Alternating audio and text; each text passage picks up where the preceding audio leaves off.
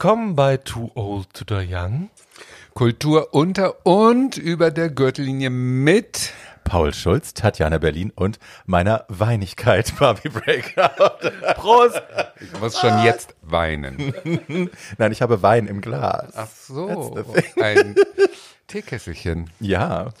Wir Einmal so ja, Prösterchen, anstoßen. Prösterchen auf, auf Weihnachten. Weihnachten. Fröhliche Weihnachten, ihr Oschis. Auf eine Weihnachtsfolge. Oh Jesus. Mann, Leute, ich bin so falsch hier. Ich hasse Weihnachten. Ich bin auch kein Fan des Festes an sich, weil ich, wie alle wissen, glaube ich, äh, ein wirklich, wirklich, wirklich überhaupt kein Fan des Christentums bin. Aber ähm, ich mag so Behaglichkeit und ich mag so Rituale und ich mag, wenn die Familie zusammenkommt und ich mag Essen natürlich. There's a lot of things I like about Christmas. Unter anderem auch Filme. Hi. Also ich habe eigentlich ähm, bin ich so schizophren, was das angeht, weil ich alles ablehne, was mit diesen ganzen scheiß Weihnachtseinkäufen und diesem gezwungenen Zusammensein und Kirche und sowas. Das mag ich alles überhaupt nicht, aber mhm. ich erwische mich natürlich, dass ich mein Bäumchen im Wohnzimmer stehen habe und das schön dekoriert habe und dass ich mich über Geschenke freue und dass ich diese ganzen äh, Lieder höre. Ähm, Spreeradio, kann ich einen heißen Tipp für die Berliner geben, spielt von morgens bis abends nonstop nur Weihnachtslieder und zwar so Mary J. Blige und danach Bonnie M und so, also auch so Mixe wow. aus der tödlichsten Hölle, die es überhaupt I'm gibt. I'm gonna kill myself. Höre ich nur. Aber ich hasse es alles. Aber du bist ein bisschen grinchig, ne? Ich bin total grinchig. Mrs. Grinch. Total, total. Ja. Also ich habe nichts gegen Weihnachten. Und ich habe auch gegen alle anderen Feiertage nichts und finde es originell immer mal einen anderen Feiertag zu feiern. Ich habe auch einen, ähm, ich habe auch einen Film von einem anderen Festtag mitgebracht, den andere mhm. Menschen feiern. Ähm, und ich finde, man, es gibt viele schöne Feiertagsfilme, darüber reden wir heute auch, hauptsächlich über Weihnachtsfilme, aber ich habe einen anderen mitgebracht. Es gibt auch schöne Filme über Diwali im indischen Kino und so. Also man kann da eine große Vielfalt und Freude entdecken. Ähm, und darüber, äh, und weil Tatjana gerade furchtbare Weihnachtsmusik erwähnt hat, äh, es gibt wunderschöne Weihnachtsalben von wirklich großen Künstlerinnen, Johnny Mitchell, Tori Amos, Holly Cole, die man wirklich gut hören kann und die eben, Tatjana die, eben, die eben nicht, die eben nicht das übliche äh, äh, Geplärre sind. Doch, es sind doch alles dieselben fünf Lieder, die sie alle wieder Little neu Drummer einspielen. Boy. Immer die gleichen. Ja. Immer.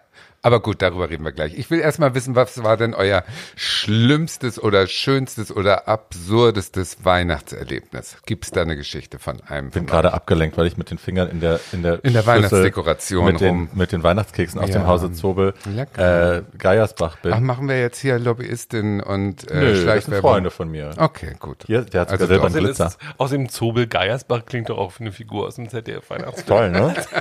Frau Dr. Zobel Geiersbach. Mm. Jetzt haben wir es alle erwähnt. Mhm. Also, okay, ich lege vor, mhm. Barbie stopft sich die Kekse mhm. rein von irgendwelchen Freunden, mhm. die aber lecker aussehen. Mhm.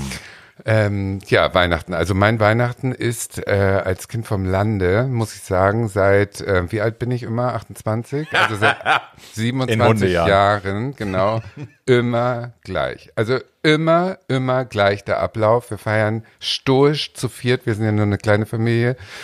Inzwischen auch mit den Blagen meiner Schwester natürlich, also inzwischen zu acht. Und immer. Mit dem halslosen Ungeheuer. Großer, ja genau, immer so ein bisschen wie bei Cat on Hot Roof. Den hätte man machen können. Nein, pst. Noch nicht über die Filme sprechen.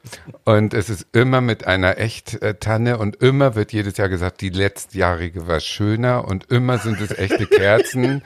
Und immer ist es so, am Heiligabend um vier Uhr muss ich draußen, ich darf ja nicht ins Wohnzimmer, so, wenn der Baum geschmückt ist, das darf ich ja alles erst sehen ab Bescherung. Weil das du heißt, Kind bist? Immer noch, immer, immer. Wow. Ich darf nicht rein immer gleich, aber die Kugeln und die Dekorationen, die meine Eltern benutzen, sind auch dieselben wie 1969. Also da hat sich nichts geändert, sind genau dieselben Lametta-Streifen, die inzwischen schon nicht mehr glitzern. Und ähm, um vier wird dann diese komische Glocke gespielt und meine Mutter macht die einzige Langspielplatte an, die sie noch hat, mit Stille Nacht. Und dann darf man in das äh, zu dem brennenden Baum da quasi und so. Und das ist alles furchtbar für mich. Ich hasse es jede Sekunde, aber ich bin sicher, wenn es mal nicht mehr so ist und der Tag wird ja irgendwann kommen, dann werde ich es richtig vermissen, weil es eben jedes Jahr dieses totale Ritual ist und äh, betonfest äh, wird daran festgehalten. Ja, also was soll ich sagen? Ich, ich grummel auf hohem Niveau und ich weiß jetzt schon, eigentlich finde ich es ja ganz schön, aber ich darf es nicht zugeben, weil es ist auch super uncool, das toll zu finden und so. So eine Mischung ist das bei mir. Hassliebe. Also ich mach mal weiter. Mein, mein schönstes Weihnachten hat überhaupt nichts mit meiner Familie zu tun, ganz einfach, weil es so ein originelles oder besonderes Weihnachten war. Ich war äh, 22 und in den USA und äh, äh, habe mit Menschen von vier Kontinenten und ich glaube zwölf aus zwölf Ländern, äh, die alle zufällig äh, zusammengesperrt worden waren, per Schicksal Weihnachten gefeiert. Und das war sehr, sehr schön, weil dann irgendwie jeder ein Weihnachtslied in seiner Landessprache gesungen hat. Du hast äh, gesungen? Äh, ja, das würde ich heute nicht mehr tun, aber ich habe gesungen. Ich habe damals auch sehr schön gesungen, muss ich zugeben. Äh, äh, irgendwie 20 Mandelentzündungen und mehrere 10.000 Zigaretten später würde ich das nicht mehr tun. Ähm, ähm, das wäre nicht so schön. Jetzt falle ich eher so unter das Motto Hilde Knief, also rhythmisches Rufen. Ähm, und Leider lustig. Ähm, und jedenfalls war das sehr, sehr schön. Und ich kann das nur empfehlen. Also wer, äh, das geht natürlich dieses Jahr leider nicht. Ähm, aber wer mal die Chance hat, äh, irgendwie viele Leute aus unterschiedlichen Ecken der Welt rund um einen Tisch zu versammeln, zu irgendeinem Feiertag, das kann auch irgendwie zu Halloween, Ostern, äh, Chanukka oder sonst irgendwas sein, äh, sollte das tun, weil das ist sehr bereichernd. Das wünsche ich mir seit 45 Jahren, dass die dass ich mal Weihnachten in Thailand irgendwo in so einer Bambushütte verbringen kann oder so ein ganz anderes Weihnachten kenne ich alles nicht. Muss ich noch Wieder warten. bewusstlos und krank, darüber haben wir doch schon gesprochen. Das war aber nicht Weihnachten. Na, bei uns war das früher tatsächlich auch so, dass so, also die Tradition war stark und hart vertreten. Wir haben ja äh, einen also wir kommen eigentlich aus Hessen, glaube ich, auf beiden Seiten, aber ähm, ein Teil der Familie hat eine Weile in Bayern gelebt und da hat man sehr viel mitgebracht. Also es gibt so die gleiche äh, Nativity-Scene, also die, wie heißt das denn auf Deutsch, die äh, Krippengeschichte da.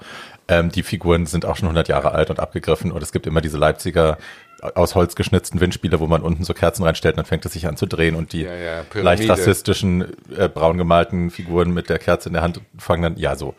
Und es gab immer das gleiche Essen. Es gab immer ein Hackfleischsößchen mit einem Gurkensalat und Kartoffeln, das ich heute noch sehr gerne mache. Keine Vögel eigentlich, sondern immer dieses Söschen. Und es Bombe.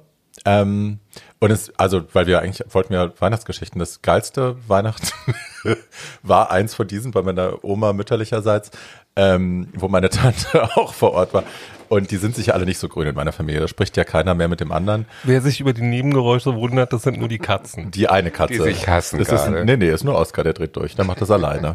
Der, der andere liegt irgendwo und pennt. Ja, ja. Ähm, ja, und äh, also die sprechen ja alle sowieso nicht miteinander und in dem Jahr hatte man es mal wieder versucht, dass man sich zu, wenigstens zum Weihnachtsfest vereint. Und es gipfelte dann darin, dass meine Tante meine Oma eine Fotze genannt hat. Oh. Ich höre wieder zu. Das ist toll. Das ist ja ein Zitat. Ja, ja, ich, ich, ich habe es nicht gesagt. Äh, eine Fotze und dann, also die eine saß drinnen heulend. Ich will doch immer nur das Beste für alle. Die andere hier draußen, ugly crying, auf der Treppe mit so, wie so ein Hund. Es lief alles so Sabberrotze aus der Nase und so, äh, meine Mutter liebt mich nicht. Und wir verstörte Kinder dazwischen versuchend irgendwie die, die Finger so nach dem eingepackten Playmobil-Schloss. so, darf ich jetzt auspacken? Seid ihr fertig? Ja, es war, es war groß. Großes Kino. Großes Kino. Großes Kino für unsere Familie. Aber hey, ich vermisse tatsächlich diese, also wer- auch wenn das jetzt eine wilde Geschichte war, aber diese Art von Routine und Besinnlichkeit und werde auch in diesem Jahr, wir sind nur zu zweit, ähm, werde ich aber auch wieder versuchen, nach diesem Kackjahr sowas herzustellen. Also es ist das erste Mal, dass ich Weihnachten hier feiere. Also ich habe das schon ein paar Mal gemacht, aber das erste Mal so nach altem Brauch, wirklich mit Baum, mit Schmuck, mit auch Bescherung, mit Essensplan und so. Nicht nur besoffen, vollgefressen auf der Couch liegen und sich gegenseitig anfurzen, sondern ich möchte so eine Art von Besinnlichkeit nach diesem Kackjahr. So, ich sage mal, ich habe gerade einen Corona-Fall in der Familie. Deswegen fällt Weihnachten in Großfamilie dieses Jahr aus oder die Feiertage in Großfamilie fallen dieses Jahr wahrscheinlich aus. Ich werde mit großer Wahrscheinlichkeit Weihnachten alleine sein, so wie das bisherige Jahr auch. Und darauf freue ich mich schon, weil ich werde mir selber genau das Essen machen, was ich gerne essen möchte. Ich werde ähm, also entweder gibt es irgendwas mit Tofu oder ich mache mal eine Ausnahme und mache mir eine schöne Ente. Mal gucken. Ähm, Und dann werde ich genau die Kekse essen, die ich essen möchte, ohne mich da mit irgendjemandem drum prügeln zu müssen. Und dann kann man irgendwie zwei Stunden telefonieren und dann werde ich mit meiner Mutter über Skype oder Zoom oder irgendwie sowas, äh, weil wir das jedes Jahr machen, ein Weihnachtskonzert angucken und uns dabei solche Sachen sagen, wie schön die Streicher doch dieses Jahr wieder sind. ähm, und äh, außerdem äh, ich werde einfach mit mir sein und mal ein bisschen, das finde ich sehr besinnlich. Und es kann keiner anrufen, es kann keiner E-Mails schreiben. Äh, sie können mich alle mal in Ruhe lassen und ich habe einfach drei Tage nur für mich und muss gar nichts anderes machen. wem das auch, wem das auch so geht, der kriegt übrigens gleich äh, fast zehn, fast ein Dutzend tolle Tipps, wie er diese Zeit bereichern kann. Yeah. Ich hatte früher wenigstens noch immer die Möglichkeit, nach dem Weihnachtsbescherungsessenabend äh, mit dem Auto nach Hamburg zu fahren und ins Pit zu gehen. Das war Ach ja, das Toms Die- von Berlin. Ja, Äh, von das Hamburg. Toms ist unten gewesen und oben war das Pit. Das war so eine, so eine schäbige Disco, wirklich schäbig, so eine schwulen Disco. Aber war für mich natürlich die erste und daher sensationell. Und da sind wir dann immer noch irgendwie nachts um zwölf hingefahren. Dafür bin ich inzwischen zu alt und zu müde. Da habe ich überhaupt keinen Bock mehr drauf, mich dann noch irgendwie ins Auto zu setzen und dahin zu fahren und dann da stehen und mir diese armen Würstchen anzugucken. Nee. Das hat aber über so einen gewissen Charme. auch. Ich erinnere das erste Jahr, dass ich Weihnachten nicht nach Hause gefahren bin, nachdem ich nach Berlin gezogen war und dann das erste Mal so ins GMF gegangen bin am Weihnachtssonntag, also dem Tag, an dem Sonntag eben rund um Weihnachten. Ähm, und das war so eine ganz spezielle Energie da, weil es waren halt nur so ganz wenig Leute da, die auch wirklich feiern wollten, das die wirklich Bock hatten. ja. Und es war familiärer irgendwie, es war total cool. Man, also wir waren so miteinander und wir sind richtig durchgedreht auch, ne? Weil es ist ja eh auch so eine, so eine rechts- und regelfreie Zeit zwischen den Jahren, finde ich immer. Und diese, diese Events waren toll, weil die Stadt dann so leer ist, ne? Und die Leute, Ja, ja, die das war ausgehen, damals super. die wollen. Ja. So. Ja, hat Spaß gemacht. Ja. Also Kinder. Alte Scheiße erzählt von früher. Genau, Hi. geht schön aus, macht Spaß. Und wir erzählen jetzt für die, die zu Hause bleiben. Nein, geht nicht super- aus, bleibt zu Hause. Nein, Genau. ach, was, Lockdown. Pff. Also auf jeden Tatjana. Fall. ja gut, also wir müssen ja. Ich werde dir gleich mal die Fresse Lockdown, meine Liebe. Wenn du. Nein, nein, Du, vielleicht, keine wenn du, wenn du nach Hause, wenn du nach Hause nein, fährst nein, zu deiner Familie, kannst du vielleicht im nächsten Jahr endlich mal woanders sein an Weihnachten. wenn alle gestorben sind und du Covid eingeschleppt hast. Du blöde Sau. So, ich mache vorher extra Was fünf. hast du denn zu Weihnachten bekommen? Das Haus meiner Eltern. Nein, keine Späße über Krankheiten, Leute. Aber ich gehe vorher sogar fünf Tage in die strenge Selbstisolation, um keinen anzustecken. So, also wir haben für Gute. die, die zu Hause bleiben, finde ich auch, bleiben, ähm, haben wir Weihnachtsfilme mitgebracht. Und Ja. zwar, wer fängt denn an? Soll ich einfach loslegen? Ich bin gerade so in Grinch-Laune. Okay, do it. Also mein erster Film ist ein, äh, ein toller Weihnachtsfilm, weil er boshaft, schadenfreudig, niederträchtig ist. Und zwar handelt es sich um den Film Gremlins. Kennt ihr hundertprozentig. Das sind diese kleinen Mogwai wird äh, fieses Gremlin von äh, Steven Spielberg aus dem Jahre, ich würde jetzt mal schätzen, 84. Ich habe es nicht im Kopf. Ist das nicht Chris Columbus? Wie bitte? ich dachte, Entschuldige. Frau Schulz Spielberg. setzt sich die Brille auf und guckt. Also Spielberg produziert, aber Chris Spielberg Columbus produziert, Regie, glaube ich. Wer auch immer Regie geführt hat. Auf jeden Fall ist der Film gut. Die äh, die Geschichte ist, dass ein äh, ein äh, Mann bringt seinem Sohn ein in New York in Chinatown gefundenes kleines Plüschtier mit, was ganz süß aussieht. Ja, bitte. 1984 und Regie geführt hat Joe Dante. auch ein ganz großer Name. Und dann ähm, gibt es dafür Regeln, wie man dieses Vieh äh, behandeln muss. Und da halten sie sich natürlich nicht dran. Und ähm, im Kontakt mit Wasser platzt der hinten so auf, dann ergeben sich solche komischen Geschwüre und aus den Geschwüren werden so schleimige Eier und aus den schleimigen Eiern springen Gremlins. Und das ist die Version niedliches Plüschtier, aber in schleimig, ekelhaft, schuppig und so weiter. Und das Tolle ist, dass die mit den bösesten menschlichen Charaktereigenschaften auf die Welt kommen und äh, sofort anfangen, diese Kleinstadt in Schutt und Asche zu legen, auf die amüsanteste Art und Weise der Welt. Die äh, die rauchen, die saufen, die machen nur böse Witze. Man versteht auch ein paar Worte, also die sprechen eigentlich nicht, aber so ein paar Worte zur besseren Verständnis kriegen sie doch Yam, ausgenuschelt. Ja, genau, Njam Njam und dann essen sie die Weihnachtsdekoration oder sie bringen sofort irgendwelche Leute um, aber natürlich auch die Leute versuchen, die umzubringen. Und da ist eine sehr schöne Szene, wie die Hausfrau äh, in ihrer Küche ein in so einen Schredder im Abfluss, ist natürlich ein amerikanischer Spielfilm, zerstückelt und dann den nächsten Dann, oh Gott, wenn ihr sehen würdet, was ich hier sehe, Leute, die versuchen sich hier wieder be besser wisserisch irgendwelche Chris Namen. Columbus hat das Drehbuch geschrieben. Wir mussten das Vollkommen nur kurz klären. egal. Sorry. Ja. Also diese Hausfrau. Und dann den nächsten hat, sperrt sie in die Mikrowelle und man lässt ihn zerplatzen. Und der dritte wird auch irgendwie verhackstückelt. Also das ist wirklich richtig mit dem Und das Genuss. Ganze spielt an Weihnachten. Natürlich, deswegen ist es der schönste Weihnachtsfilm. Ja. Und dann äh, vermehren die sich eben unendlich, weil einer in den Pool fällt und im Pool dann da tausend Gremlins raus und diese kleine Gremlinsallee äh, geht dann die Stadt zerstören, was sie ganz toll machen. Die böse Frau, die äh, böse, böse, böse reiche Frau in der Stadt, die wird runter. Die wird zum Beispiel mit ihrem Treppenlift, den manipulieren die äh, so, dass der ganz schnell ist und die setzt sich rein und wird also in Hypergeschwindigkeit oben durch ihr Dach geschleudert und verstirbt auf der Straße, bevor der Schneeflug kommt und über sie rüberfährt. Und sowas ist wirklich so lustig. Man lacht sich tot, weil man darf ja heutzutage eigentlich gar nicht mehr drüber lachen, weil eine alte Dame, Freund, die stirbt ganz schrecklich. Aber scheiß drauf, ist geil. Und dann geht diese Meute ins Kino und wird dann von dem Helden, äh, der natürlich diesen kleinen Mogwai irgendwann mal geschenkt gekriegt hat, wird das Kino in die Luft gesprengt und alle werden gegrillt. Das ist es im Kurzen. Der und heißt das irgendwas ist mit Pelzer? so witzig. Irgendwas mit Pelzer heißt er mit Nachnamen und er hat ein riesen Rohr in der Hose. Ihr müsst mal Genau. drauf achten. Also es ist mehr im zweiten. Das ist jetzt als nicht im, dein Ernst. Doch.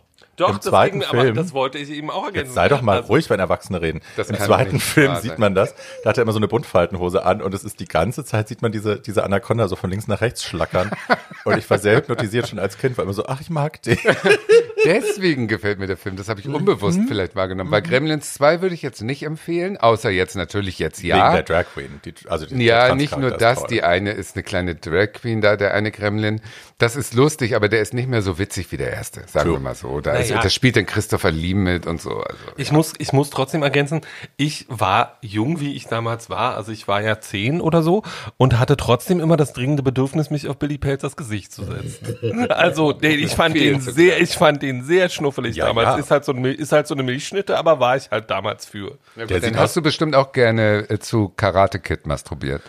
Nee, Ralf Macho, ich fand Ralf Macho immer merkwürdig. Also ähm, und äh, so und äh, also jetzt äh, also und ich fand Karate Kid, weil ich selber Judo gemacht habe, äh, war ich auch immer irgendwie so, ah ja, ihr Show-offs irgendwie, ihr könnt das alle nicht richtig und man irgendwie so, man muss doch nicht gleich zuhauen. Also Na gut, also wie gesagt, diese ganzen Weihnachtsbräuche in Amerika, die werden auch total auf die Schippe genommen und persifliert von diesen kleinen Gremlins und der ganze Kitsch wird zerstört und es ist eine Lust an dem äh, Tabubruch. Das Ja. ist das Tolle an dem Film. Der, die, die machen alles, was wir auch gerne machen würden, aber uns nicht trauen und das macht halt Spaß, sich anzugucken und der ist gut gealtert, den kann man wirklich immer noch gucken, den Film. Das war auch. mein erster Tipp äh, als schlecht gelaunte Weihnachtshasserin. Bitte Und es gibt einen kurzen Moment, wo tatsächlich auch der Amerik der ultimative amerikanische Weihnachtsfilm äh, It's a Wonderful Life, den guckt sie im, in der Küche, die Mutter guckt ihn in der Küche, während sie versucht mit den schlechten Erfindungen des Vaters äh, das Weihnachtsessen zuzubereiten und alles geht schief und die Eier fliegen durch die Luft und die Orangenmaschine ja, das Ganze ist eine, das Ganze ist eine Satire auf Weihnachten. Ja. Es ist very funny. Ich liebe den Film sehr. Ja. Ja. So, Next. soll ich? Willst du? I don't care. Gut, dann mache ich. Ähm, also mein, nächst, mein nächster Weihnachtsfilm ist wie alle diese Filme, die ich in dieser Folge, die ich in dieser Folge bespreche, jetzt erstmal kein offensichtlicher Weihnachtsfilm und zwar noch weniger offensichtlich kein Weihnachtsfilm als Gremlin das ist. Der Film, den ich äh, bespreche, spielt an Weihnachten und heißt Carol. Ähm, und ist ein Meisterwerk. Ist das die Kate Blanchett-Geschichte? Das ist die Kate Blanchett-Geschichte. Ähm, Kate Blanchett spielt eine attraktive, ich sage mal freundlich Mit-30erin, ähm, ähm, die in ein Kaufhaus geht in den 50er Jahren in New York und versucht dort eine Puppe zu kaufen für äh, ihr Kind, das eine Tochter ist. Und äh, dabei entspinnt sich ein Gespräch mit einer Kaufhausangestellten, die von Rooney Mara gespielt wird. Ähm, und ähm, aus diesem Gespräch, wo d- es sind die ganze Zeit, weil das ein Todd Hayes Film ist und auf einer Patricia Highsmith Novel basiert, ähm, so indirekte Anspielungen auf lesbisch sein, weil dieses allererste Gespräch geht schon darum, ob man dem Mädchen nicht vielleicht lieber eine Eisenbahn kaufen sollte als eine Puppe. wink, wink mit dem Zaunfall. Ähm, jedenfalls, ähm, das Ganze, ist, das Ganze ist ein großes Melodram. Äh, der berühmteste Lesbenfilm der letzten zehn Jahre, sage ich mal freundlich. Really? Äh, ja. Ähm, und Frau Blanchett war dafür äh, und Frau Mara auch und Herr Haynes auch und ganz viele Leute für Oscars nominiert. Es ist ein absolutes Meisterwerk. Diejenige, die den Oscar bekommen hat, war die lesbische Drehbuchautorin.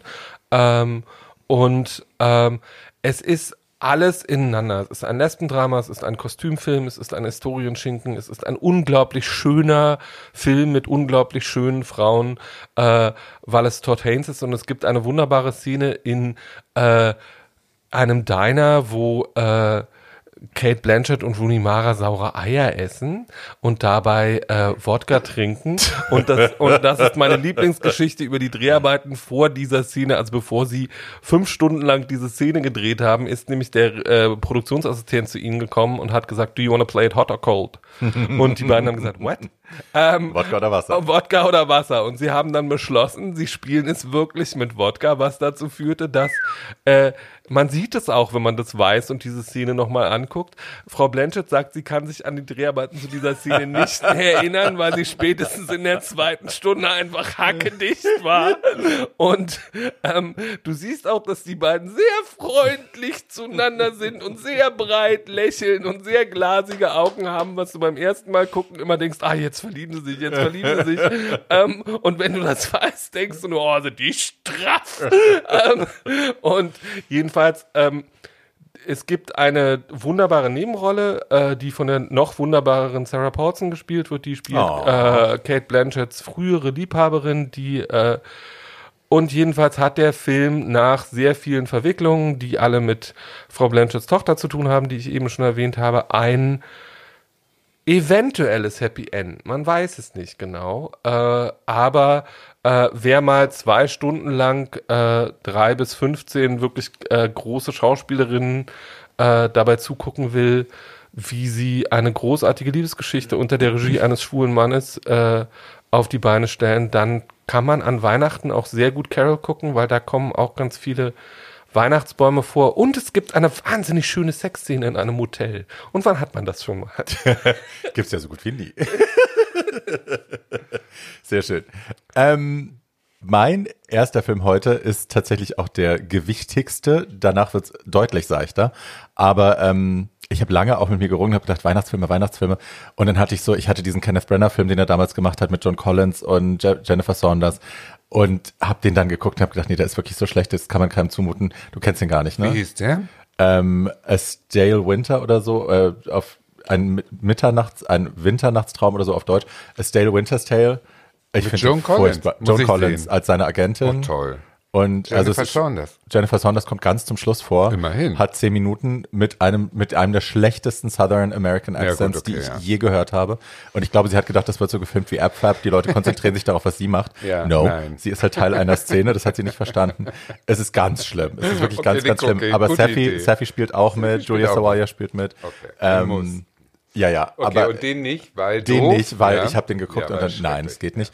Und Dafür ähm, hast du dich für Qualität entschieden. ich habe mich für Qualität entschieden, weil ich dann auch kapiert habe, es muss gar nicht um Weihnachten gehen, sondern es geht, ich nehme einen Film, der um Weihnachten herum spielt, aber eigentlich spielt Weihnachten an sich keine Rolle. also so von Januar bis September. nein, nein, also es ist, die Spielzeit ist, sind die Weihnachtsfeiertage tatsächlich. Äh, es geht um The Line in Winter. Äh, Original 1968. Ah. Oh, oh, oh. Ja. Ja. Original 1968 gedreht. Ähm, Oh, wir werden ganz ernst und ehrfurchtsvoll plötzlich. Man, Because it's so good. Schauer, Schauer über den Rücken. Ja. Ja, basiert auf einem Play bei James Goldman, der hat auch dann das Drehbuch geschrieben, äh, Regie hat Anthony Harvey gef äh, geführt. Der Cast damals Peter O'Toole, Catherine Hepburn, Anthony Hopkins in seiner ersten großen Filmrolle und Timothy Dalton, der heute noch heute in dieser Folge noch einmal bei mir vorkommen wird. Aber ja, ähm, und es ist Weihnachten 1183. Äh, der Peter O'Toole spielt König Heinrich II., der äh, in Chinon äh, sitzt. Der hat drei Söhne. Ähm, die sind wie Destiny's Child. Äh, der eine ist Anthony Hopkins ist so die Beyoncé, dann gibt's den anderen, den habe ich vergessen, und Paul ist so die, die Michelle der Gruppe, der kann halt gar nichts. It's a little bit sad. Und ähm, seine Frau Eleonore von Aquitanien äh, spielt Catherine Hepburn und die wird eben das ganze Jahr eingesperrt in einem Turm und immer nur zu den Feiertagen wird sie rausgelassen. Und während sie im Turm sitzt, das ganze Jahr, schmiedet sie Pläne, wie sie die Söhne so ausspielt, dass sie am Ende Aquitanien zurückbekommt, also ihr Land zurückbekommt, ähm, und über Henry siegt. Also auf welchen Sohn muss sie setzen, damit der König wird, damit sie am Ende da rauskommt. Gut, gewinnend. Und Und erklärt, warum sie da in dem Turm sitzt. er hat sie da einfach reingesteckt. Ich weiß Okay. gar nicht warum. Ja. Aus irgendeinem Grund auch immer. Und, und Weil wackelt, sie vorlaut ist, deswegen. und wac, wa- wackelt sie schon? War sie da schon? Sie hat schon- sie hat schon- sie hat schon ein bisschen gewackelt? Ja, ja. Sie, das, also sie wird ja auch oft, äh, darüber wurde oft Spaß gemacht, auch Nee, von aber- bösen schwulen Männern und äh, Transen und auch von äh, French and Saunders in einem Sketch. Ja, ja, sie wackelt schon deutlich. Ähm, aber sie ist toll, sie ist wirklich Also, toll. mit der Krankheit hat die noch 30 Jahre Filme gedreht. Ja. ja. Und äh, das Buch, also wie gesagt, äh, James Goldman hat das Buch geschrieben, es muss ein schwuler Mann gewesen sein, weil da sind One-Liner drin, die kann man nicht toppen. Die sind so toll. Also es sind in dem Fall immer Three-Liners, aber sie sind toll, toll, toll. Und eben sie, wie sie intrigiert, wie sie erst mit voller Inbrunst auf den einen Sohn setzt und dann auf den anderen. Als dieser Plan durchfällt, dann intrigiert sie neu, dann spinnt sie ihre Fäden neu gegen ihren Mann. Und man ist sich immer nicht so sicher, was ist an der Wurzel all dieses Strebens. Geht es wirklich darum, dass, äh, also, dass sie Aquitanien zurück will? Oder geht es darum, um verletzte Eitelkeit, verletzte Liebe, ihren Mann zurückzubekommen? Liebt sie ihn noch, liebt sie ihn nicht mehr, weil er hat eine junge Frau, er hat eine andere Freundin, ähm, er interessiert sich nicht mehr für sie, weil sie alt ist und so. Ähm, man kommt nicht so richtig dahinter. Aber irgendwie genießen sie das, dieses Spiel. Also die beiden bekriegen sich aufs Böseste. Die Jungs sind bestensfalls Schachspielfiguren, die die beiden benutzen. Ähm, und am Ende gibt es einen, also Timothy Dalton, der spielt einen äh, Sohn des französischen Königs, äh, der eigentlich nur da ist, um entweder seine Schwester zurückzuholen oder die äh, Aussteuer, die mit der Schwester kam. Ähm, der revealed dann am Ende so die, noch so ein queer Plot-Twist, also dass er quasi mit, mit Richard, mit dem, mit dem Anthony Hopkins Sohn, mit der Beyoncé äh, Sex gehabt hat gegen seinen Willen. Also er wollte das nicht, er hat es zugelassen, um es später dem König unter die Augen zu reiben und ihn damit zu brechen. Also es ist ein, eine Tour de Force in Intriganz. Ich habe damals mit einer, ich möchte den Namen jetzt nicht sagen, mit einer Dame, die bei den Schwestern der perpetuellen Indulgenz sehr aktiv war, sehr lange, die immer Angst haben musste um ihre Position. Und die hat mir diesen Film damals gezeigt zum allerersten Mal und hat dann gesagt, hier habe ich alles gelernt, was ich wissen musste, um an der Macht zu bleiben. Wie bei mir mit Denver Clan. Toll. Und that's pretty much what it is. Der Film hat äh, unfassbar viele Preise abgeräumt. Also sieben Oscar-Nominierungen, davon drei gewonnen, unter anderem für Catherine Hepburn als beste Schauspielerin, Screenplay und Musik. Sie, äh, acht British Academy Awards Nominierungen, davon zwei gewonnen, Catherine und Musik. Golden Globes, sieben Nominierungen, zwei gewonnen, Catherine und Peter O'Toole. Wahnsinnig toll. Äh, Das Remake von 2003 mit Glenn Close und Patrick Stewart ist ein bisschen schwacher auf der Brust, kann man aber auch gut gucken, ist halt fürs Fernsehen gemacht worden, hat auch Preise gewonnen, also äh, Primetime Emmys und so. Aber ja. Und äh, ich möchte kurz noch zwei Zitate, weil ich sie angekündigt habe. Eins meiner Lieb also mein absolutes Lieblingszitat aus dem Film ist Henry, I have a confession. I do not much like our children. da sind die Söhne gerade so aus dem Raum und sie guckt sie so an, so, ach, ich mag die nicht. Und das andere ist, äh, das ist sie in ihrer Garderobe und tut sich vorm Spiegel leid. Sie will sich die ganze Zeit nicht im Spiegel angucken, weil sie so alt geworden ist und irgendwann äh, schafft sie es da reinzugucken und ähm, dann kommen die blöden Söhne da rein und bekriegen sich und dann zieht er einen Messer und äh, John schreit dann, äh, Mom, he has a knife. Und dann sagt sie, of course he has a knife. He always has a knife. We all have knives. It's 1183 and we're barbarians. Und ich fand das auch so toll. That's my Christmas movie. Der Also. ist toll, den müsst ihr gucken. Den müsst ihr unbedingt gucken. Ich mache noch drei Bemerkungen zu diesem Film, ganz einfach, weil es amüsant ist. Ähm, nämlich nicht nur Frau Hepburn hat in diesem, äh, in diesem Jahr äh, den Oscar als beste Hauptdarstellerin gewonnen, sondern es ist das einzige Jahr in der Oscar-Geschichte, wo es zwei Gewinnerinnen, wo es einen Tie gab, also einen Gleichstand bei den Stimmen. Und diejenige, die den zweiten Oscar in diesem Jahr gewonnen hat, war Barbara Streisand für Funny Girl. No. Ja! No. no. Ähm, das war so. Äh, die, äh, die, die zweite Bemerkung ist, man muss was zu Hepburns Stimme in diesem Film sagen. Why? Weil, na, erstmal ist es why, aber es sind auch, also sie ist halt von der großen königlichen Garde der englischen Schauspieler umgeben und alle sprechen wie, guten Tag, ich bin ein Spitzenschauspieler und aus Großbritannien und Frau Hepburn redet halt, wie Frau Hepburn halt spricht. Und das ist aber auch völlig egal, weil sie so spielt, dass du denkst, so redet die Königin halt. Das So redet die, wenn sie aus Aquitanien kommt, ist Eben. eine Ausländerin. ne? Was ist denn Aquitanien? So, Warum ja. sitzen die in Frankreich, wenn die doch Ähm, Engländer sind? What Und die, fuck? und die dritte ist eine Behind-the-Scenes-Geschichte, die äh, Hepburn immer gerne in Interviews erzählt hat, nämlich, dass sie O'Toole während der Dreharbeiten eine reingehauen hat, weil er sie zu lange auf ihren Maskenbildner hat warten lassen. Also gerne in Interviews hat die ja nie gesprochen und das erinnert mich noch schnell daran, noch ein extra Tipp. Wer Catherine Hepburn nicht kennt, muss nur die, ich glaube, Dick Cavett, Cavett, Dick Dick Talkshow äh, gucken. da war sie das erste Mal in einer Talkshow geladen und kommt einen Tag vorher, um sich die Deko anzugucken, so das Setting und äh, hat also so, äh, ich würde mal sagen, Birkenstock-Vorgänger äh, an und die Haare nicht gemacht und so dreckige Klamotten mehr oder weniger, kommt von der Gartenarbeit, schwarze sagt- Zehennägel, Und weißt sagt du? so wunderschöne Sachen. That's an ugly rug. What is this? Blind people? I thought that was television. Genau, setzt sich da rein und schimpft los, findet alles hässlich und sagt plötzlich, dieser Moderator wurde eine Legende in Amerika, da war er aber noch relativ jung. Und dann sagt sie so zu ihm, du, wenn ich schon mal hier bin, jetzt können wir eigentlich auch das Gespräch führen. Und er so, ja, aber äh, Publikum kommt ja erst morgen. Und sie so, ja, nee, aber jetzt bin ich hier und jetzt sitze ich ja hier, hat die Füße auf den Tisch gelegt da und dann sagt er, schluckt dreimal schwer natürlich und sagt, ja gut, dann Kameras an. Und dann hält er dieses Interview äh, zwei Stunden mit ihr ohne Publikum, die Kamera läuft und die Hepburn fängt an zu erzählen und das war ihr erster Talkshow-Auftritt. Und äh, nicht nur das ist sensationell, also inhaltlich ist es interessant, sondern auch, dass der diese Eier in der Hose hatte, zu sagen, ja gut, also wir machen das denn jetzt. Das fand ich sensationell. Naja, Sensationell. also erstmal, da haben natürlich zwei Leute extreme Eier in der Hose. Sie ist das erste Mal im Fernsehen und setzt sich dahin und sagt, naja, wenn ich schon mal da bin, kann ich auch jetzt zwei Stunden über mich reden, alles schön. Und dann ist sie aber zwei Stunden lang so, dass du die ganze Zeit davor sitzt und denkst, kannst du mich bitte heiraten? Ja, genau, Weil ist so toll, äh, sie ne? ist so, Ja. sie ist so unfassbar großartig und dann gesteht er ihr, das ist meine Lieblingsszene in, äh, in dem Interview, der, er gesteht ihr irgendwann, dass er irgendwie als junger Schüler mal zusammen mit ihr auf der Bühne gestanden hat in einer in, und irgendwie in einem Shakespeare-Stück und einen und, ein, und einen Satz sagt und dann sagt sie, kannst du diesen Satz bitte nochmal sagen? Und dann sagt er diesen Satz irgendwie im Brust und der Überzeugung du siehst, er ist, er ist immer noch sehr stolz darauf, mal mit Hepburn auf der Bühne gestanden zu haben. Und dann sagt sie, Did you say it like that? Ja, die war einfach eine böse Beißzange. Aber, Aber so toll, ja. Mit allen, also das ist nun Hollywood äh, Royalty. Und wenn wir uns heute umgucken, also ich bitte Bitch, euch, please. was wächst denn Bitch, danach? Please. Nichts wächst danach. Nichts. Ja. Also wir sind so, äh, äh, wir können so von Glück sagen, dass wir das auf Film haben, Ja. dass wir zu ähnlichen Jahrhunderten geboren und gelebt haben wie die, dass wir das so ein bisschen mitkriegen können. Ja. Das ist wirklich ein Riesenschatz und guckt es euch an, ist auf YouTube. Also es ist ein, ein Traum. Ich pack's in die Shownotes. Es gibt, also Ja. Dick Cavett kann man auch aus verschiedenen anderen Gründen gucken. Ja, das ja, ja, ja. James Baldwin Interview ist ja auch legendär. Mae und so. West? Ja. Das du Davis später noch Interview. zu. Bette Davis, Alles, genau. alles, wo sie ihn hat sie anlüstert. Darüber haben wir an anderer Stelle schon mal gesprochen. Ich pack's alles in die Shownotes und ihr guckt euch das Toll. an. Und jetzt muss ich nach Castle. Hepburn, muss ich jetzt anfangen, wieder über äh, äh, Gremlin 3 zu reden. Also Gremlin 3 wurde jetzt neu verfilmt. Unter einem anderen Titel, und zwar unter dem Titel Mariah Carey's Christmas Special von Apple Plus. Haben die also 45 Minuten hat sie sich also gekauft, weil sie ja dieses Jahr nicht auf ihre große ähm, Tournee gehen kann, die gute Mariah, um ihre Lieder zu singen. Das hat sie ja vor zwei Jahren in Berlin gezeigt.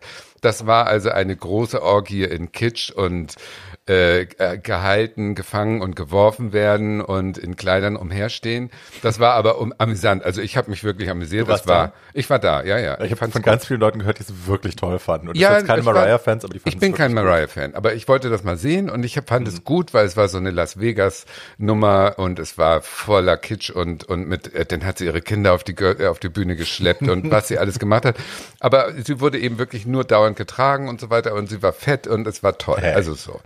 Und ähm, nun hat sie das also verfilmt sozusagen. Und die Rahmengeschichte ist, dass sie also, sie ist nun die, äh, die Mariah Carey halt, sie steht, sie steht da, sie sieht wunderbar aus, sie hat eine Windmaschine, die Kleider sind in jeder Szene plopp anders, aber eins schöner als das andere. Und sie steht immer nur da, hat die Hände in den Hüften, die wieder zu sehen sind. Und ähm, äh, antwortet auf komische äh, Geschichten und und äh, die Geschichte ist im Prinzip, dass der äh, irgendwie der Weihnachtsmann ruft um Hilfe, die Menschen sind nicht in Laune. Mariah, kannst du in zwei Tagen Weihnachtskonzert geben, kannst du das vorbereiten? Und sie äh, lässt ihr, äh, mit einer Fernbedienung macht sie die Wand auf, dahinter ist so ein Weihnachtsschlitten und mit dem Jum steigt sie ein, als Superfrau sofort, äh, umgezogen natürlich und düst an Nordpol zum Weihnachtsmann, der gerade in Fabrikationsstress ist und sagt, hier muss ich in zwei Tagen ein Konzert machen. Und der sagt, hä, guck dich mal um hier, wir haben hier zu arbeiten. Und sie antwortet also, äh, das schaffst du sowieso nicht, sagt der Weihnachtsmann in zwei Tagen das Konzert. Und sie so, hä? Äh, also ich, die ich äh, 15 Alben, äh, 80 Emmys, äh, 100 äh, sonstige Specials und eine Autobiografie geschrieben habe, werde ja wohl nach einem Weihnachtskonzert aus, in zwei Tagen aus dem Boden stampfen. Und das ist so der Gag. Und zwischendurch singt sie eben immer überflüssige Weihnachtslieder, die also, pff, ne? Aber der, der, diese Rahmenhandlung gibt ihr die Möglichkeit zu einer gewissen Art von geskripteter Selbstironie, die ich ganz lustig fand. Und das war es auch schon. Ansonsten fand ich das natürlich nicht so lustig, aber sie hat toll gesungen. Sie kriegt alle ihre hohen Töne und sie hat Gaststars dabei, Gueststars dabei wie Jennifer Hudson und Ariana Grande einmal. Die dürfen im Background singen und tun das auch, was ich erstaunlich fand, dass die sich nicht mehr Raum genommen haben, mimisch, gestisch oder so, aber die halten sich echt zurück, weil die wissen, wenn die Alte hier äh, rumzickt, dann sind wir hier raus aus der Produktion. Ja, es ist ja auch so ein bisschen wie damals Madonna und Christina und Britney. So, es ist ganz klar, die Alte ist das Schlachtschiff vorne und die hinten haben halt ihre Musik gehört als Kinder. Also Ja, Ariana genau, sagt ja. ja. auch, dass sie ihre Whistletones und so, die hat sie Ja. von Mariah gelernt als Kind. Und die Geste mit diesem Ohr zu halten auch, das macht ja in einer Tour. Das kann die Jennifer Hudson nicht mehr leider, weil die hat Fingernägel wie Barbara Streisand in ihren schlimmsten Tagen. Also wie die auf Klo gehen können mit diesen Fingernägeln, man fragt sich. Es ne? geht, ich habe es ja schon gemacht. Okay, geht. gut, ich kann das nicht. Und dann singen die da und dann ist auch, äh, also der, der tief äh, Fremdschämen-Punkt äh, fand ich wenigstens war, als plötzlich Snoop Dogg da ankommt als Weihnachtsmann verkleidet und das wirklich auch ironiefrei ernst nimmt und singt und macht und sie dann da so ein Rap irgendwie so ein Weihnachtsrap so hallo wir sind ja alle from the hood oder was also das ist so peinlich peinlich oder Weed is a hell of a drug. That's all I can say. Naja, sagen wir, mal, sagen wir mal so. Natürlich ist das alles hochnotpeinlich. Also du sitzt auch von Minute eins davor und möchtest dir eigentlich die Augen und die Ohren zuhalten. Ähm, aber ja. kannst auch nicht weggucken. Es Ja. ist so ein bisschen, Unfall. es ist so ein bisschen wie Ich vor, fand's toll. Ja, es ist aber auch so ein bisschen wie Feuerwerk. Es ist so ein bisschen wie Feuerwerk. Du weißt, dass es falsch ist, aber es ist einfach wahnsinnig schön und wahnsinnig bunt. Ja. genau und die Kleider sind toll die sie trägt Die Kleider ist so ein Thema für mich, weil mir war vorher nie klar. Ich habe ja ein gewisses Bild von mir auch im Kopf, wie ich denke, dass mein Style funktioniert. Und dann habe ich das Christmas Special gesehen und habe so nach dem dritten Outfitwechsel habe ich einem meiner, also ja, ich habe Kevin geschrieben und ich so Kevin. Mir war vorher nicht klar, dass meine Ästhetik Mariah Carey ist. Und er so, ich wusste das. Und ich so, hm. Also ich habe gedacht, ich bin edgier und irgendwie spannender und dunkler. So, aber nein, das ist alles genau meine Ästhetik. Es ist ganz schlimm. Es ist sehr viel Titulatur, sehr viel, sehr viel Taille, sehr viel Hüfte. Sie hat offensichtlich gerade einen Brazilian Buttlift gehabt, was ihr gut tut. Ähm, alles ist bis oben ausgeschnitten. Man kann fast, also ja, man kann überall hingucken und es ist wunderbar so und ich würde es genauso machen und ich bin sehr neidisch auf diese Tour de Force von Travestie Perfektion und die schwarze Kontur unterm Kinn hat sie auch von mir. Also es ist alles toll. Es ist wirklich perfekt. Aber sie kann wirklich nicht alleine gehen. Sobald sie sich bewegt, Ja, muss sie gestützt nicht. werden. Ja. Also, Ja, das ist schon schlimm eigentlich. Ach, Naja, also sagen wir mal, es gibt ja diesen berühmten Satz, es gibt ja diesen berühmten Satz von ihr, ich werde nicht sagen, wo der stairs. gefallen ist. Genau, äh, äh, Bei in einem, Pocher, in Köln, im in- Kino. in nee, einem- das war die Presswurst. in einem, in einem deutschen, in einem, in dem Bühnenbild einer deutschen Unterhaltungsshow während der Probe wurde Frau Carey gebeten, ein paar Stufen herunterzugehen weswegen- und sie verblieb am oberen Ende der Treppe, guckte sehr verwirrt und sagte, I don't do stairs. ja, das muss man sich erstmal leisten können. Das finde ich auch super. I love. Das finde ich auch toll. sie hat ja eine Selbstironie, ne? das muss man ihr lassen. Ja, Auch irgendwo schon. Wenn sie sich in Vegas Ja. irgendwie da durchkutschieren lässt mit diesen Golfkarts und so, Ja. komplett eingeschnürt von oben bis unten in Travestie.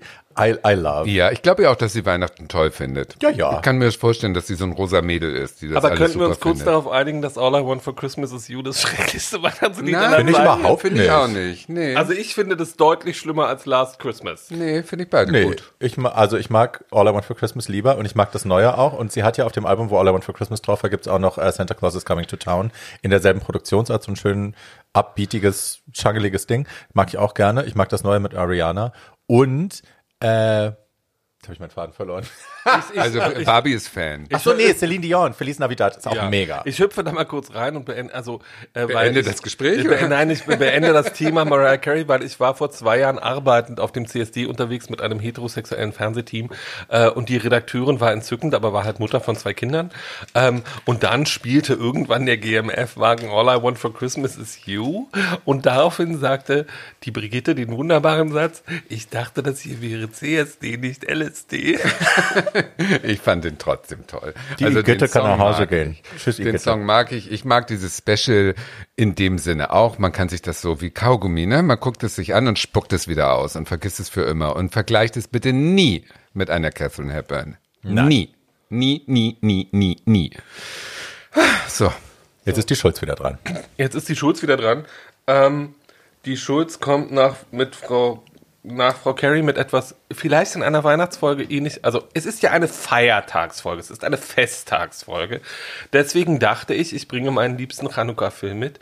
Mein liebster Chanukka-Film kommt Mit Iris Berben oder ohne? Nein, nicht mit ihm. Nein, es ist ohne, es ist ohne Iris Berben übrigens mein, mein liebster, mein liebster, äh, mein liebster, Deu mein liebster, mein liebster deutscher Weihnachtsfilm, um das nochmal zu sagen, äh, den ich bekifft mit meiner Mama vor mehreren Jahren entdeckt habe und seitdem religiös gucke, wie andere Leute drei Haselnüsse für Aschenbrödel, ist der Weihnachtshund. What the fuck? Es gibt Teil 1, es gibt Teil 1 und Teil 2. Und wenn man wirklich breit ist und so eine Flasche Rotwein-Intus hat und was will, wo man sich die ganze Zeit fragt, wie konnte das passieren? Also irgendwie, dagegen sind Mittwochsfilme im ZDF Citizen Kane. Oh und ähm, irgendwann, Der also Weihnachtshund? der Weihnachts... Mit wem? Äh, müsste ich jetzt... müsste- Hasso.